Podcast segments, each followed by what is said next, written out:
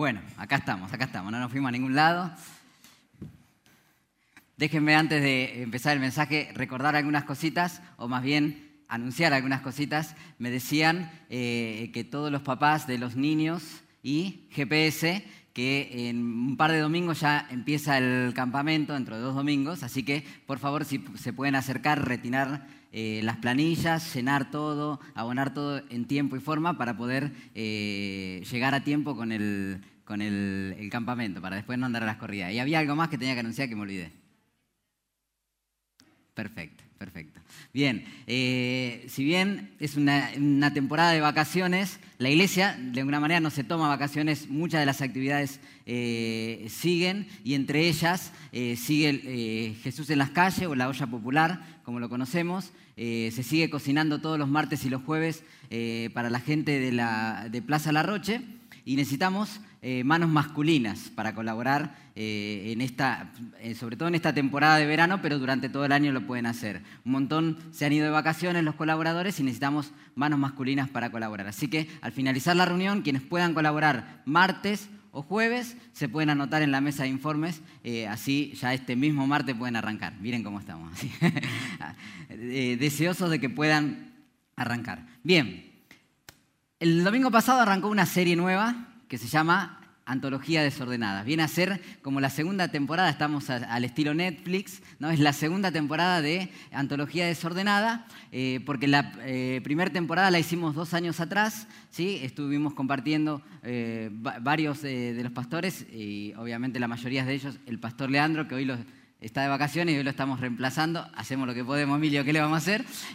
Pero si usted tiene interés de escuchar los mensajes de la primera temporada, puede encargarlos, pedirlos, se los puede llevar. Y el domingo pasado arrancamos esta segunda temporada. Obviamente no nos vamos a repetir en los salmos, son salmos totalmente diferentes. Lo lindo que tiene esta eh, serie es que precisamente eh, no hay que seguir un hilo, ¿sí? porque podemos agarrar diferentes salmos, pero eh, si estudiamos en profundidad el libro de los Salmos, evidentemente hay como un hilo conductor y, está bueno que podamos estudiar los libros de la Biblia. Yo me siento como pez en el agua, eh, hablando de los Salmos, para mí es uno de los libros eh, preferidos.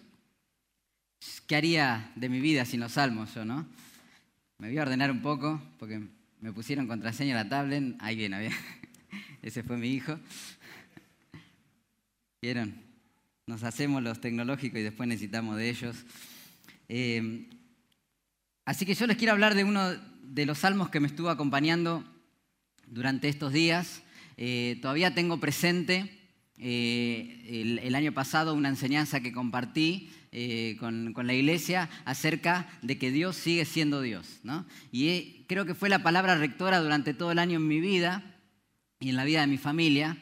Y verdaderamente terminamos el año declarando que Dios sigue siendo Dios. Y les voy a contar más adelante por qué. Y este salmo me estuvo acompañando en estos días y me ayudó a poder comprender un poquito más a Dios. Seguramente ustedes los conocen y lo van a poder repetir de memoria. Pero antes de meterme en el salmo que nos toca hoy, se los voy a decir, es el Salmo 46, muy conocido. Déjeme contarle algunas particularidades de los salmos. No sé si han tenido la oportunidad de estudiar acerca de los salmos, de leer algún comentario acerca de los salmos, pero es hermoso ver el libro de los salmos. ¿Por qué? Por un montón de detalles. A diferencia, por ejemplo, de otros libros de la Biblia, los salmos son una compilación. ¿sí? Son 150 salmos. El nombre salmos viene de la palabra, de una palabra hebrea que está eh, transliterada, no traducida, sino transliterada, y que en definitiva podemos decir que significa como una compilación de canciones o de oraciones. Eso nos da un poco la idea del uso que se le daba para el pueblo judío a los salmos. Era un libro de oraciones o un libro de canciones que utilizaba el pueblo de Israel para conectarse con Dios. Miren qué lindo y qué interesante. Algunas particularidades Déjenme acomodarme con la tecnología.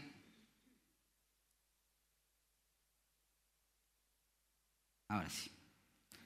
Mi hijo ve bien, yo no tanto. Entonces hay que subirle, hay que subirle un poco eh, la iluminación. Dice, algunas cosas que anoté. El libro de los Salmos, por ejemplo, es uno de los libros más citados en el Nuevo Testamento. ¿Sí? Eso nos da la idea de que el pueblo judío le daba un valor importante, un interés importante a los salmos. Y además tenían la costumbre, cosa que se fue perdiendo en el tiempo, de memorizar. Si yo les preguntara hoy cuál es su salmo favorito, alguno se lo puede llegar a saber de memoria. Pero hoy con la tecnología, ¿qué hacemos? Sacamos el celular, sacamos la tablet, lo leemos. Por ejemplo, yo tengo configurado el celular para que todas las mañanas, a las 9 de la mañana, me llegue la notificación del versículo del día. Entonces ya leemos la Biblia desde ahí y ya ni lo memorizamos, porque lo marcamos ahí, cuando queremos leer abrimos el celular, que lo tenemos a mano, y leemos de ahí. Pero cuando yo era chico, no me olvido nunca, que mi mamá me hacía memorizar los salmos, ¿no? o sacaba las promesas y nos hacía memorizar. Salmos, por ejemplo, bien conocidos como Jehová es mi pastor, nada me faltará, lo podemos recitar de memoria. El Salmo 46, el de hoy, seguramente muchos de ustedes lo van a poder citar de memoria, solamente voy a decir los primeros versículos, dice, Dios es nuestro amparo, nuestra... ¿Vieron que se acuerdan? Sí, sí. Bueno, el pueblo judío tenía la costumbre ¿sí? y la tradición de memorizar. Y se lo transmitían de esa manera. Entonces, cuando los eh, que fueron inspirados por el Espíritu Santo escribían los libros del Nuevo Testamento, era fácil que pudieran eh, florecer los salmos en el Nuevo Testamento. Entonces, por eso es uno de los libros más citados. Eh, muchos de héroes de la fe, reconocidos escritores, se dedicaron exclusivamente a estudiar acerca de los salmos y gracias a ellos hoy podemos nosotros aprender algunas cosas interesantes. Por ejemplo, que eh, esta compilación de libros, los 150 libros, no es que se sentaron un día y dijimos, dijeron, vamos a agarrar estos 150 y vamos eh, a, compilarlos en, los salmos. No, fue un proceso de entre 500 y 800 años que estuvieron compilando eh, los salmos. Así que fíjense el tiempo que se tomaron. Vamos a ver diferentes autores, cosa que, por ejemplo, la carta a los Gálatas, ¿quién la escribió? Pablo, ¿a quién? A los Gálatas. Es fácil ver el autor, pero en los Salmos vemos un montón de autores. El más reconocido, ¿quién es? David, ¿sí? que se le, eh, se le atribuyen 73 salmos, más dos que están ahí, ¿no?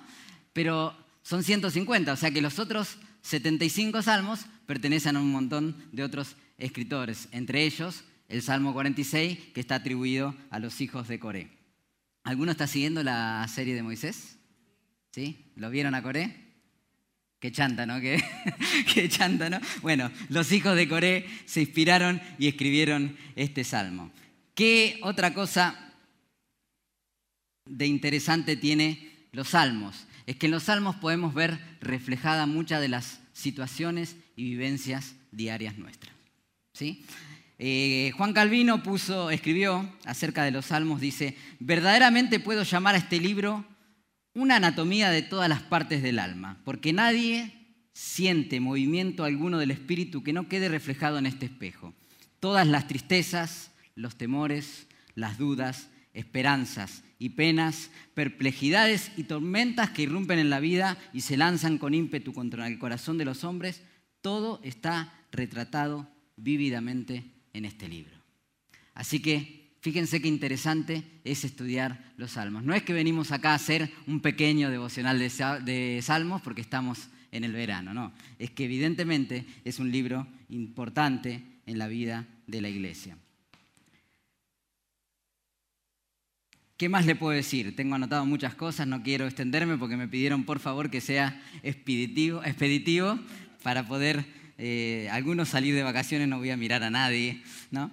Eh, cuando leemos los salmos, vemos que arriba de cada salmo, por ejemplo, hay títulos, ¿sí? Y algunas aclaraciones en los títulos. Vamos a aclarar que esos títulos fueron eh, agregados, no están en el cuerpo original, o sea, en, el texto original de los salmos, sino que fueron agregados en esta tarea editorial de compilación. Cuando compilaron los salmos, para entender el uso que le daban los salmos, o incluso para dar indicaciones a los músicos, porque muchas de esas eran canciones, se hacían estas anotaciones y de esa manera podían entender un poco más los salmos. Por ejemplo, algunos títulos asocian el salmo a un escritor. Por ejemplo, dice Salmo de David, Salmo de Asad, Salmo de los hijos de Coré, ¿no? Otros indican clasificaciones o qué tipo de salmo, si era una canción, si era un salmo que se usaba para meditación. Algunos tienen que ver con detalles musicales, ¿sí? si se usaban para un momento de oración y meditación o si eran momentos de alegría. Otros títulos pueden parecer un poco extraños. ¿no? Por ejemplo, encontré uno que decía Mutlaben ¿no? y que eh, significa muerte al hijo. ¿Qué significa ese título? Decía yo, bueno, aparentemente era una melodía conocida que se cantaba en ese tiempo, entonces de esa manera los músicos sabían cómo tocarlo ¿no? y la gente cómo cantarlo. Fíjense las cosas que, que aclaraban. ¿no? Eh, y después hay algunas palabritas más, como algunas que vamos a ver en este salmo, que daban algunas indicaciones de los tiempos que se vivían en la liturgia eh, de ese tiempo. Así que bueno, fíjense qué interesante todo esto de los salmos, pero ¿de qué nos sirve a nosotros todo esto? Bueno, nos va a servir precisamente para poder meternos en, en el contexto del salmo y entender qué es lo que está queriendo transmitir el salmista y a través del salmista Dios a nuestra vida. ¿sí? Así que yo les voy a invitar a que podamos leer ahora sí el Salmo 46. Y si se anima a leerlo conmigo, voy a tratar de leerlo pausadamente, pero si se anima a leerlo conmigo, vamos a repetirlo en voz alta. Dice, Dios es nuestro amparo y fortaleza, nuestro pronto auxilio en las tribulaciones. Por tanto, no temeremos, aunque la tierra sea removida y se traspasen los montes al corazón del mar, aunque bramen y se turben las aguas y tiemblen los montes a causa de su braveza. Si usted tiene ahí, por ejemplo, la Reina Valera, como la que tengo yo, hay una palabrita que es una indicación musical que dice Selah. Eso significaba una pausa. O sea, hasta ahí cantaban y hacían una pausa instrumental, como el solito que se mandaron recién los chicos. Bueno, así sigue diciendo el versículo 4, dice, del río sus corrientes alegran la ciudad de Dios, el santuario de las moradas del Altísimo. Dios está en medio de ella, no será conmovida, Dios la ayudará al clarear la mañana. Bramaron las naciones, titubearon los reinos, dio él su voz, se derritió la tierra, Jehová de los ejércitos está con nosotros, nuestro refugio es el Dios de Jacob. Selah. Pausa. Venid, ven las obras de Jehová, que ha puesto asolamiento en la tierra, que hace cesar las guerras hasta los fines de la tierra, que quiebra el arco, corta la lanza y quema los carros en el fuego. Estad quietos y conoced que yo soy Dios. Seré exaltado entre las naciones, enaltecido seré en la tierra. Jehová de los ejércitos está con nosotros, nuestro refugio es el Dios de Jacob. Tremendo salmo, tremendo salmo. Tal vez sea lógico de que vaya a hablar de que Dios es nuestro amparo, nuestra fortaleza y nuestro pronto auxilio. Pero miren qué interesante poder profundizar en esto que está declarando el salmista. Antes que nada, vamos a ver un poquito la estructura del salmo. Fíjense que hice dos pausas que decían Selah. Era verdaderamente una canción y una canción de celebración y de victoria por la ayuda recibida de parte de Dios. Y tenía tres estrofas. ¿sí? Por eso las dos pausas que hice. La canción tiene tres estrofas. Van del versículo 1 al 3, del 4 al 7, ¿dije bien? Sí, y del 8 al 11. ¿sí? Son tres estrofas. Una nota de color solamente a modo de curiosidad. Se cree que en el periodo de compilación de este salmo, algún versículo se perdió. Y fíjense por qué. Son tres estrofas y tiene 11 versículos. Si nos remetimos a lo que nosotros estamos acostumbrados por la poesía o por cómo se componen las canciones, diríamos que faltaría un versículo para que quede ordenado. Había un músico conocido nuestro que decía, o son dos o cuatro, nunca tres, en el orden. ¿no? Y la primera estrofa, que tiene tres versículos, pareciera como que le faltara un versículo. ¿Por qué se cree eso? Las dos segundas estrofas, la que van del 7 al 9 y del 8 al 11, terminan con un mismo versículo. Vamos a leerlo, que es el versículo 7 y el versículo 11. Dice, Jehová de los ejércitos está con nosotros, nuestro refugio es el Dios de Jacob. Eso dice el versículo 7 y si ponemos el versículo 11, vuelve a decir, Jehová de los ejércitos está con nosotros, nuestro refugio es el Dios de Jacob. Casi como que eso también le faltaría a la primera estrofa. Y de alguna manera, ese versículo, esa estrofa, casi que podría llegar hasta resumir el salmo. Porque esto, se usaba mucho esto en lo que es los salmos, en lo que es la repetición, para afirmar conceptos y para poder transmitirlos. Y de alguna manera esto viene a resumir un poco el Salmo. Bueno, metámonos en el Salmo 46. Déjenme decirles que fue eh, el Salmo que inspiró a muchas personas. Verdaderamente es un salmo que me está inspirando mucho en este tiempo, pero hay alguien muy conocido eh, que fue Martín Lutero, ¿sí? padre de la Reforma, que se inspiró en este salmo. Eh, Martín Lutero escribió 37 himnos. No sabía que eran tantos, pero escribió 37 himnos. Hizo la primera eh, compilación de himnos. El primer himnario que salió en el pueblo protestante lo hizo Martín Lutero. Cuatro de esos eran de su autoría, otros no. Pero uno de los himnos emblemático, lo tuve que decir Karina, pero emblemáticos de Martín Lutero era Castillo fuerte en nuestro Dios. Se lo voy a leer porque la verdad que está bueno ver cómo se componía siglos atrás. ¿eh? Y para animar a mis músicos a que compongan. ¿eh? Dice, Castillo fuerte es nuestro Dios, defensa y buen escudo, con su poder nos librará en todo trance agudo, fíjense, ¿eh? con furia y con afán, no Satán, por armas dejar ver, astucia y gran poder, cual él no hay en la tierra, nuestro valor es nada aquí, con Él todo es perdido, mas con nosotros luchará el Dios del escogido.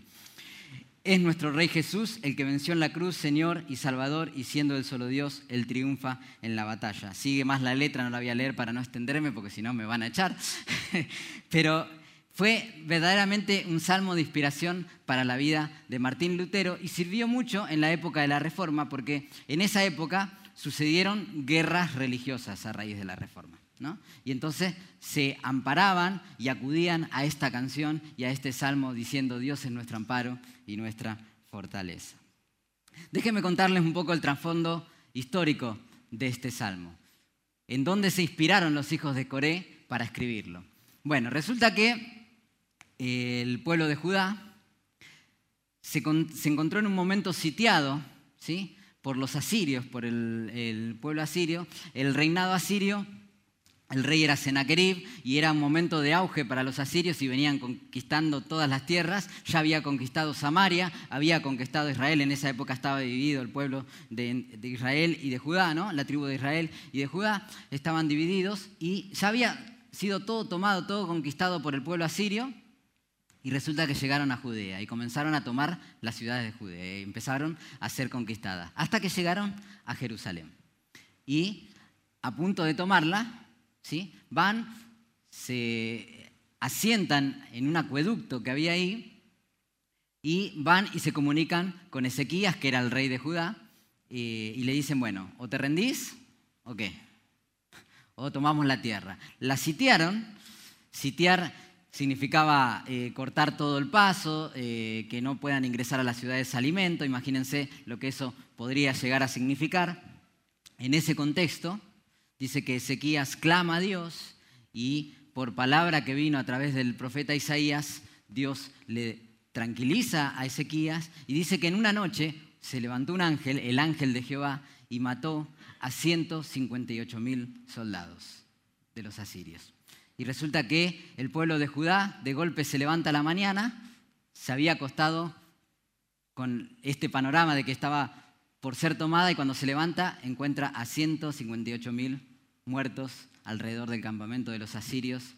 ¿Y qué pasó acá?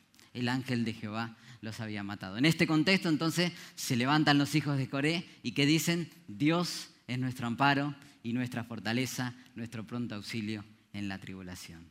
Tremendo. Tremendo poder entender esto para nosotros poder aplicarlo a nuestra vida. Vamos a adelantar. De estos primeros tres versículos de la primera estrofa, vamos a usar las, tres estrofas para sacar tres enseñanzas para nosotros hoy. De estos tres primeros versículos vamos a sacar estas verdades, que Dios es nuestro refugio, que Dios es nuestro poder, nuestra fuerza y que Dios es nuestra ayuda. Eso fue en ese momento para el pueblo de Judá. ¿sí? Dios intervino de alguna manera sobrenatural en favor del pueblo de Judá. Pero ¿qué tiene de interesante estos tres versículos? Dice, por tanto, no temeremos, aunque la tierra sea removida y se traspasen los montes al corazón del mar. Aunque bramen y se turben sus aguas y tiemblen los montes a causa de su braveza. No me suena algo como uno cotidiano que de golpe te levantes y veas a una montaña que desaparece y aparece en el medio del mar. ¿Suele suceder eso? Esperemos que no, me estoy yendo para la montaña ahora, a ver si llego y no la encuentro. ¿eh? a ver si llego y no la encuentro, esperemos que eso no pase. Pero no, no es algo cotidiano, ¿no? Tampoco es cotidiano escuchar de que se vuelva loco el mar y de que de golpe venga un tsunami. No es algo cotidiano, aunque en este último tiempo fuimos escuchando algunas de estas cosas, terremotos y esto, pero la verdad que no es algo cotidiano. Tampoco era cotidiano para el pueblo de Judá levantarse un día y encontrarse con la ciudad sitiada y que de golpe lo querían conquistar. Entonces este salmo no está hablando de situaciones, aunque aplica también, ¿no? pero situaciones cotidianas o diarias, sino de situaciones de alguna manera inmanejables para nosotros. Y esta palabra, aunque, la cual traté de resaltarla cuando lo leía, de alguna manera nos da la pauta de que en la vida cristiana no es que no nos van a suceder estas cosas. En, ninguna parte de la Biblia dice que estamos exentos de que las cosas nos sucedan a nosotros. Al contrario, creo que Dios, que eh, Jesús afirmó lo contrario. Si lo afirmó Jesús es que eso iba a suceder. ¿Qué dijo Jesús? En el mundo tendréis aflicciones. Muchas veces nosotros, así controlamos la hora de ahorita, ¿ah? Eh, muchas veces nosotros creemos que por haber llegado al Evangelio, por conocer a Dios, muchas de las cosas que hoy se escuchan cotidianamente no van a sucedernos. Y sin embargo, Jesús dijo, en el mundo tendréis aflicciones, pero confiad, yo he vencido al mundo. Tres palabritas que encontramos. Dios es nuestro amparo. Nos tocó viajar a Salta eh, los primeros días de noviembre del año pasado con un grupo, saben que vamos a hacer eh, trabajos eh, misioneros allá. Y íbamos en la ruta y más o menos a la altura de Santa Fe nos agarró una tormenta de piedras. Y en la ruta no podés hacer nada. Habíamos pasado como a 10 kilómetros una estación de servicio y de golpe empezaron a caer unas piedras así, y no les miento, ¿eh? no lo estoy exagerando, aunque soy exagerado, pero no, unas piedras así, y éramos tres camionetas y parecía que nos estaban matando. Parecía que un oso se nos había subido arriba y nos pegaba así. Bueno, duró más o menos unos cuatro o cinco minutos. Desesperante. Eh, me acuerdo que yo iba manejando y atrás mío iba el dueño de la camioneta, no saben lo que sufría, pobrecito. La cuestión es que las tres camionetas quedaron todas abolladas, gracias a Dios la cubrió el seguro, ¿no? pero quedaron todas abolladas por las piedras. ¿Qué pasó? No teníamos amparo. Nos agarró la piedra y no teníamos dónde ampararnos. Terrible fue. Nos asustamos, ese viaje fue terrible, ese viaje fue terrible. Nos asustamos tremendamente. No encontrábamos dónde refugiarnos, dónde, dónde ampararnos. Bueno, cuando vienen situaciones que te están cascoteando, nunca te pasa, ¿qué pasa que me están cascoteando tanto? Bueno, Dios es nuestro amparo. Ese es el lugar donde nosotros podemos ir a ampararnos para que no nos golpee, para que no nos lastime. Dios es nuestro amparo. Lo segundo que dice es nuestra fortaleza, es el poder. Dice la palabra de Dios, esperen que lo encuentre, en Filipenses 4:13, voy a leerlo en, la versión Palabra de Dios para todos, dice, puedo enfrentar cualquier situación porque Cristo me da el poder para hacerlo. La Biblia no te dice que no vas a enfrentar situaciones difíciles. La Biblia no te dice que no te van a suceder situaciones difíciles. La Biblia te dice que Dios te va a dar el poder para enfrentar esa circunstancia. Dios te va a dar el poder para hacerlo. Y si no podés, Dios no te va a dar algo que no puedas llevar, que no puedas cargar. Pero Dios es el que te va a dar el poder para hacerlo. Fines de noviembre del año pasado estábamos terminando eh, una muestra de la Escuela de Música, eh, un año precioso que habíamos vivido en la Escuela de Música, eh, los chicos habían mostrado y recibimos una llamada que para nosotros fue paralizante, fue terrible. Uno escucha diariamente acerca de situaciones de inseguridad, de robos, de secuestro, o no. Si no, prendan C5N y ahí van a ver ¿no? todas las cosas que pasan. ¿sí? Pero uno qué pasa? Uno ve esas cosas y dice, estas cosas que suceden en nuestro país, estas cosas que le pasan a otros, ¿no? Lo ven en el noticiero. A lo sumo le pasa al conocido de un conocido. ¿sí? Y en el peor de los casos, a un conocido nuestro o a un amigo.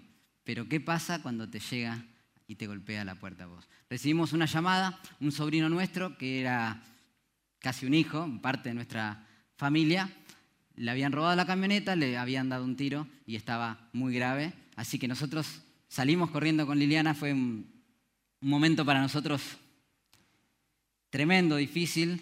Fueron horas que, imagínense, cinco horas de operación, nosotros afuera del hospital, un hospital que encima hasta te daba miedo estar ahí. Y al final, bueno, lamentablemente no resistió, él falleció, fuimos víctimas de esto, de la inseguridad. Para nosotros fue algo paralizante, imagínense lo que fue y lo que es todavía para sus padres. ¿Cómo enfrentábamos esa situación? ¿Cómo la enfrentamos? Solamente en Cristo, porque Él me da la fortaleza para hacerle frente. ¿Sí? Un montón de marchas se están haciendo pidiendo justicia. Nosotros obviamente acompañamos, somos parte de la familia y acompañamos a la familia, oramos por ellos, tratamos de sostenerlo, pero verdaderamente nosotros esperamos la justicia de quién? De Dios, porque Él es el que nos da la fuerza. No hay situación en tu vida, en mi vida, en nuestra vida que no podamos hacerle frente con el poder de Dios. No hay situación. Y yo les puedo asegurar que es desgarrante y es difícil atravesar momentos así. Imagínense para una madre. Sin embargo, Dios es el que nos da la fuerza para hacerle frente. Aunque bramen las aguas, aunque tiemblen los montes, aunque la tierra sea removida, aunque, y ponele tu situación, la que pudieras estar viviendo, la que pudieras haber vivido, o déjame decirte, la que pudieras en algún momento llegar a vivir. Imagínate lo peor que te pudiera pasar. Yo vine a traer feo. ¿eh? Imagínate lo peor que te pudiera pasar. ¿Qué sería lo peor para vos? ¿Qué sería? Imagínate. Aunque esa situación viniera a tu vida, ¿sí? Dios es tu amparo, tu fortaleza y tu pronto auxilio. Entonces el primer punto de esta estrofa es que Dios es. Dios es. Dios es tu protección. Dios es el poder. Dios es la fuerza. Y Dios es tu ayuda. La segunda estrofa dice así, del río sus corrientes alegran la ciudad de Dios, el santuario de las moradas del Altísimo. Dios está en medio de ella, no será conmovida Dios la ayudará a clarear la mañana. Bramaron las naciones, titubearon los reinos, dio él su voz, se derritió la tierra, Jehová de los ejércitos está con nosotros, nuestro refugio es el Dios de Jacob. ¿Cuál es la verdad central de esta estrofa? ¿Cuál es? Es que Dios está. La primera verdad es que Dios es. La segunda es que Dios está. ¿Y qué dice este versículo? Dice, Dios está en medio de ella, se refería a la ciudad, no será conmovida. Déjenme decirles que esta es la esencia del Evangelio. Esta es la esencia del Evangelio. Cuando el ángel anunció, ¿qué dijo? He aquí una virgen concebirá y dará a luz un hijo y le pondrás por nombre como Emanuel, ¿qué significa? Esa es la verdad del Evangelio, es que Dios está. Y si Dios está en medio, la ciudad no será conmovida. Si Dios está en medio de tu vida, tu vida no va a ser conmovida. Aunque bramen los, eh, los mares, aunque tiemble la tierra, tu vida no va a ser conmovida. La verdad central de esta estrofa es que Dios está en medio de tu vida. Y solo si Dios está, es que nunca va a ser conmovida. El secreto para que situaciones impensadas, terribles, no sacudan de manera definitiva una vida, una persona, un matrimonio, una familia, una iglesia, una ciudad, es que Dios esté en medio de ella. Por eso hoy te tenés que ir seguro de que Dios está en tu vida, de que Dios está en medio de tu vida.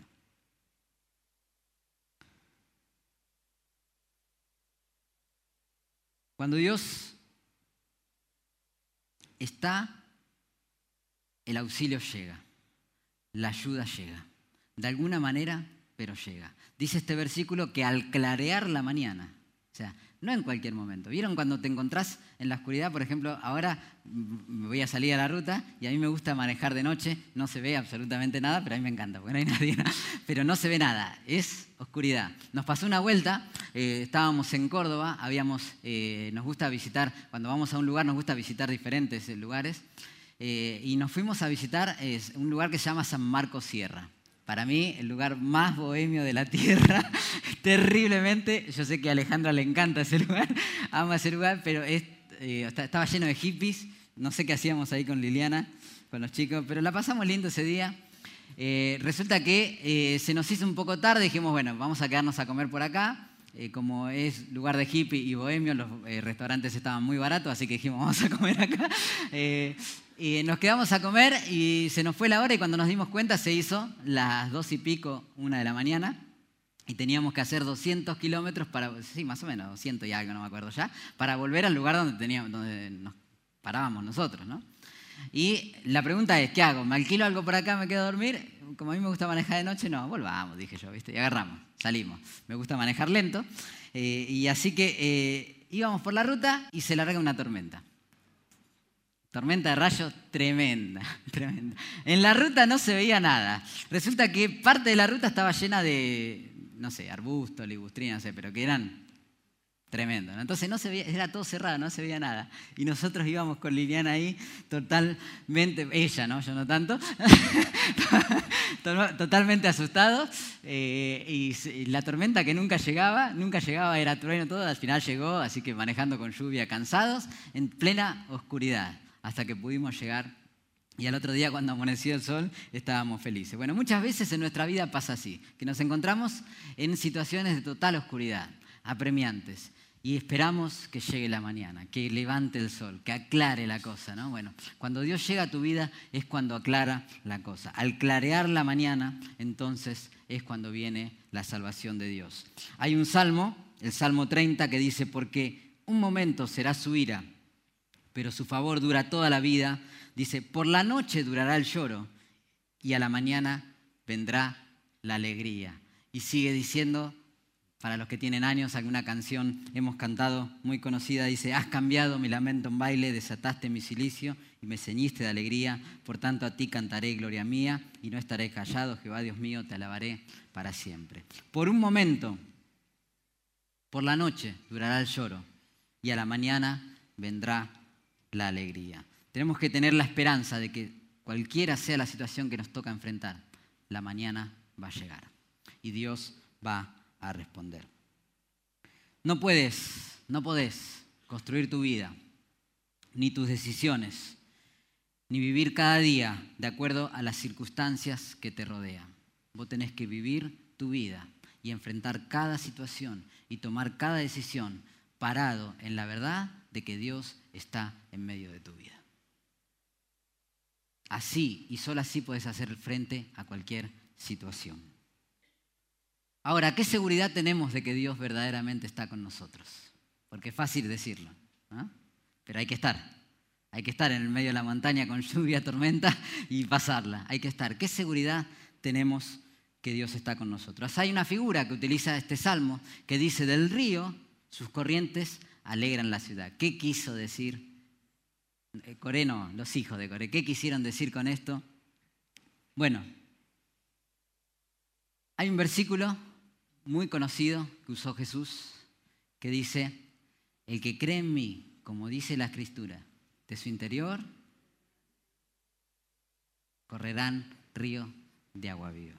Déjenme decirle lo importante que es un río. Una amiga mía me pasó un artículo de los beneficios que tiene un río para el hombre.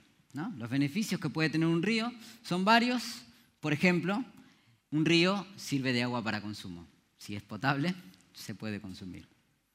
Mantiene la vida vegetal y animal. Sirve para la higiene humana y animal. Está bueno que la practiquen. Fuente, de alimentación para los peces, eh, sirve para fines recreativos, está bueno. ¿eh? ¿Vas a hacer eh, rafting? ¿No? ¿No te animás? va a estar bueno, va a estar bueno. produce tierras fértiles, puede ser un medio de transporte, Si está cerca o es parte de una ciudad, puede ser parte de un recorrido turístico, algo que Emilio y yo vamos a hacer en este tiempo. Los ríos nos proporcionan beneficios como agua para riego, los ríos proporcionan al hombre generación de energía y podríamos seguir enumerando. Verdaderamente es, importante tener un río cerca. Sirve para un montón de cosas, para un montón de cosas. Bueno, déjame decirte que el río de tu vida es el Espíritu Santo y que es necesario para que haya vida en vos.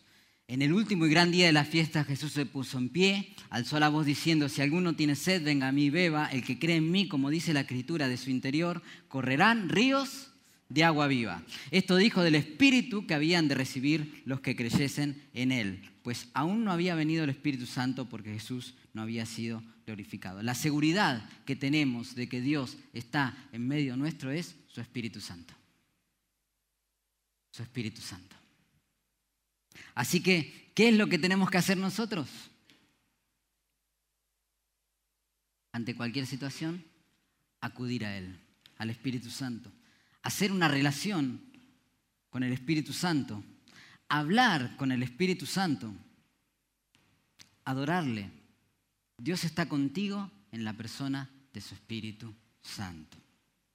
Cuando el río fluye, anoté yo acá, hay vida, hay provisión, hay saciedad, hay desarrollo, hay santidad, hay prosperidad, hay descanso, hay nuevas fuerzas. Eso hay cuando el río del Espíritu de Dios fluye en tu vida.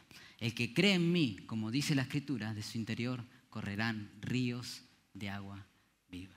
Tenemos la certeza de que Dios está con nosotros en la persona del Espíritu Santo. Dios es nuestro amparo, Dios es nuestro refugio y Dios está en medio nuestro. Por tanto, mi vida, tu vida, mi familia, tu familia, mi matrimonio, tu matrimonio, mis hijos, mi situación, mi trabajo no será conmovido porque Dios está en medio nuestro. Aunque no lo crean, casi estoy terminando. ¿Cómo venimos? Bien. Bueno, tampoco fue tan corto, ¿no? ¿Eh? Bueno, a ver, vengan los músicos, así me van acompañando.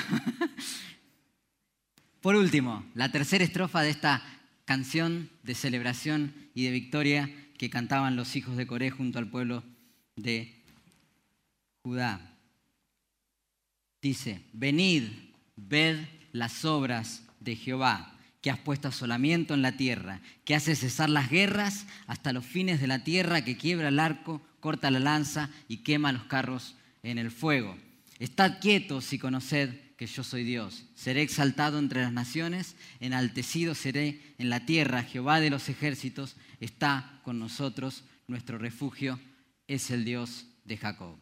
Dios es, dijimos, Dios está y segundo, Dios hace. Tercero, perdón, Dios hace. ¿Qué es lo que hacen los hijos de Coré? Invitan a venir y ver las obras de quién? De Dios. Venid y ved las obras de Jehová. Es que Dios está actuando. Cuando estés en la noche, cuando estés en la oscuridad, tenés que tener la certeza de que no solo Dios está con vos, sino que Dios está actuando. Aunque no lo veas, Dios está actuando.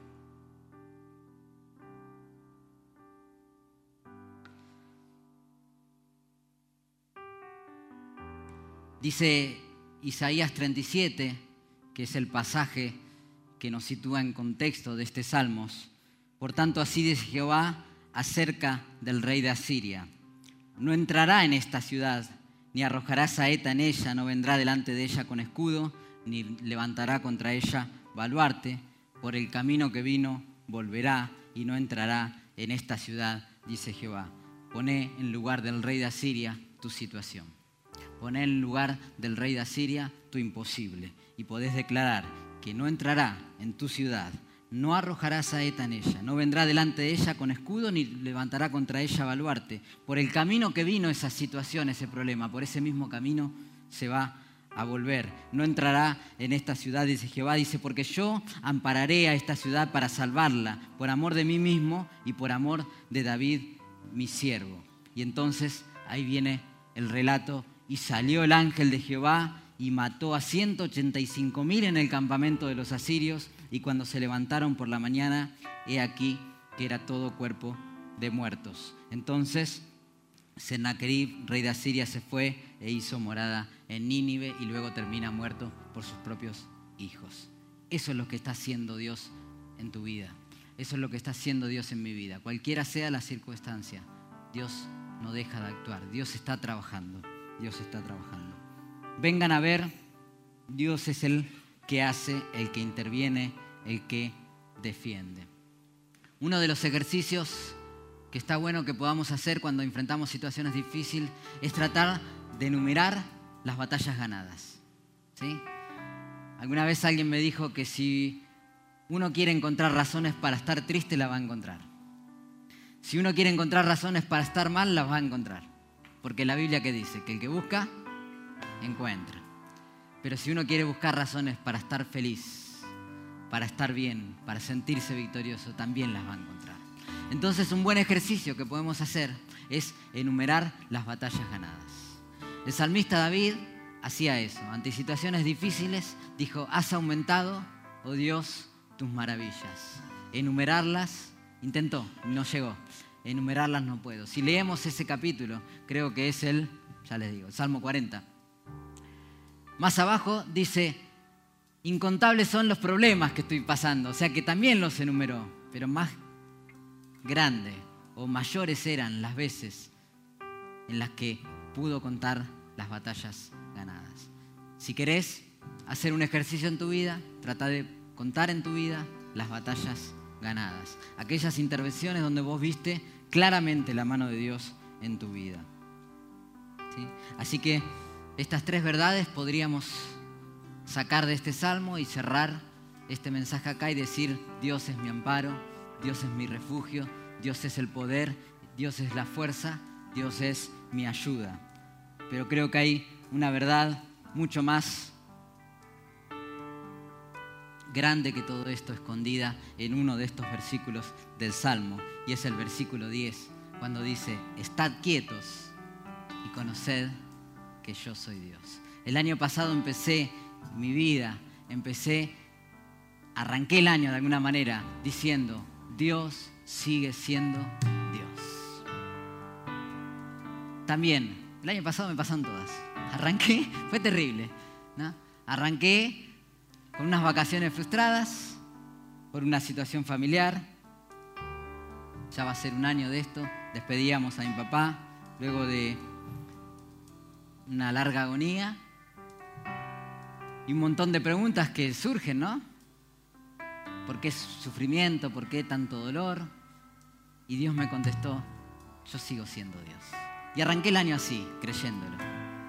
Y puedo decir que terminé el año diciendo, Dios sigue siendo Dios. Hay cosas que no las voy a poder explicar, hay cosas que no las voy a poder entender, pero Dios sigue siendo Dios.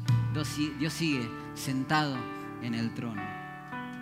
Estad quietos y conoced que yo soy Dios.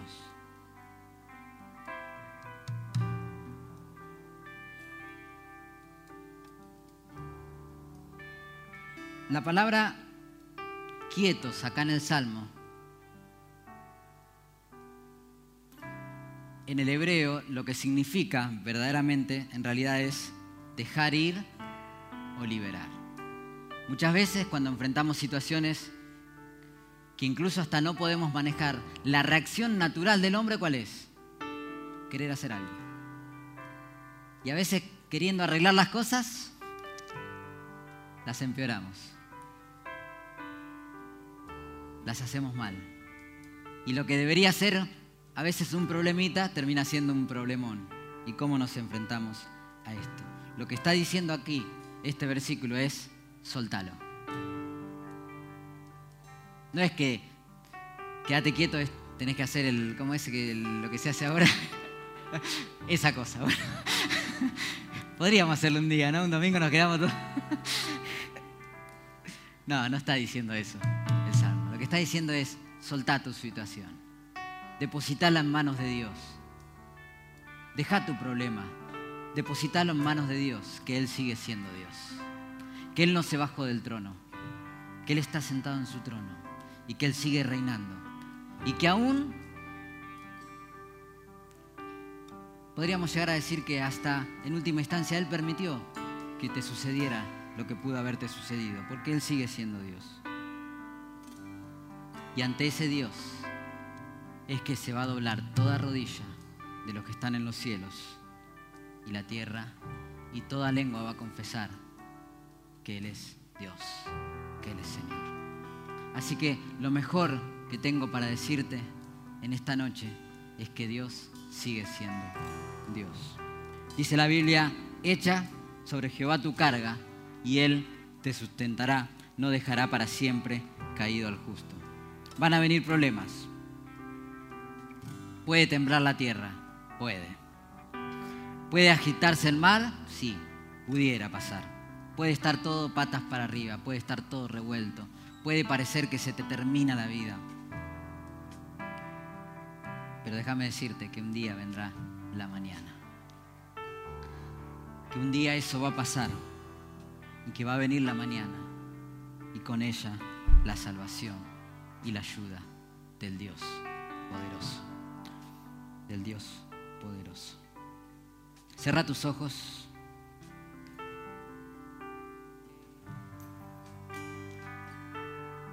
Acércate con tus propias palabras a Dios, con tu oración. Te invito a que puedas poner toda tu fe y toda tu confianza en este Dios poderoso, que está deseoso de intervenir sobrenaturalmente en tu vida, como lo hizo a favor del pueblo de Judá.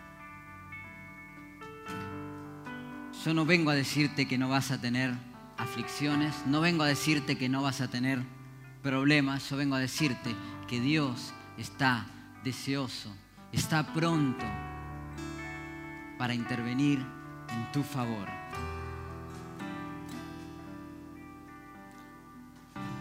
Lo único que tenés que hacer es echar sobre el Señor tu carga. Un pasaje en Primera de Pedro, casi que así me gustaría terminar, dice, humillaos pues bajo la poderosa mano de Dios, para que Él os exalte cuando fuere tiempo, echando toda vuestra ansiedad sobre Él, porque Él tiene cuidado de vosotros echando toda vuestra ansiedad sobre Él, porque Él tiene cuidado de vosotros. Sed sobrios y velad, porque vuestro adversario el diablo, como león rugiente, anda alrededor buscando a quien devorar, al cual resistid firmes en la fe, sabiendo que los mismos padecimientos se van cumpliendo en vuestros hermanos en todo el mundo. Pero acá viene la mañana, dice, más el Dios, más el Dios el Dios que está sentado en el trono, pero es ese Dios de toda gracia. Dice que nos llamó a su gloria eterna en Jesucristo después de que hayáis padecido un poco de tiempo, de tiempo. Él mismo os perfeccione. Él mismo os perfeccione. Él mismo afirme. Él mismo fortalezca y Él mismo establezca. A Él sea la gloria y el imperio por los siglos de los siglos. Amén. ¿Cuántos pueden decir amén a esto? Dale fuerte ese aplauso. Te invito a ponerte de pie.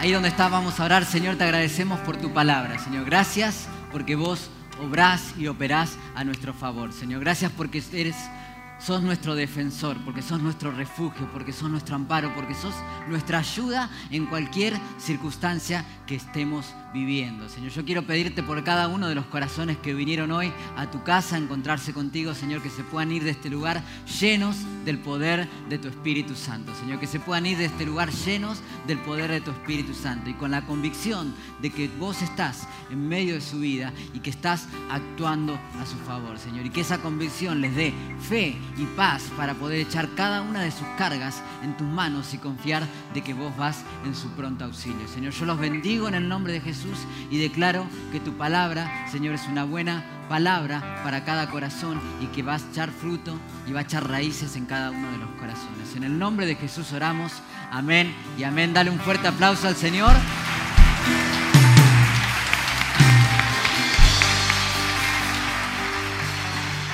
Te invito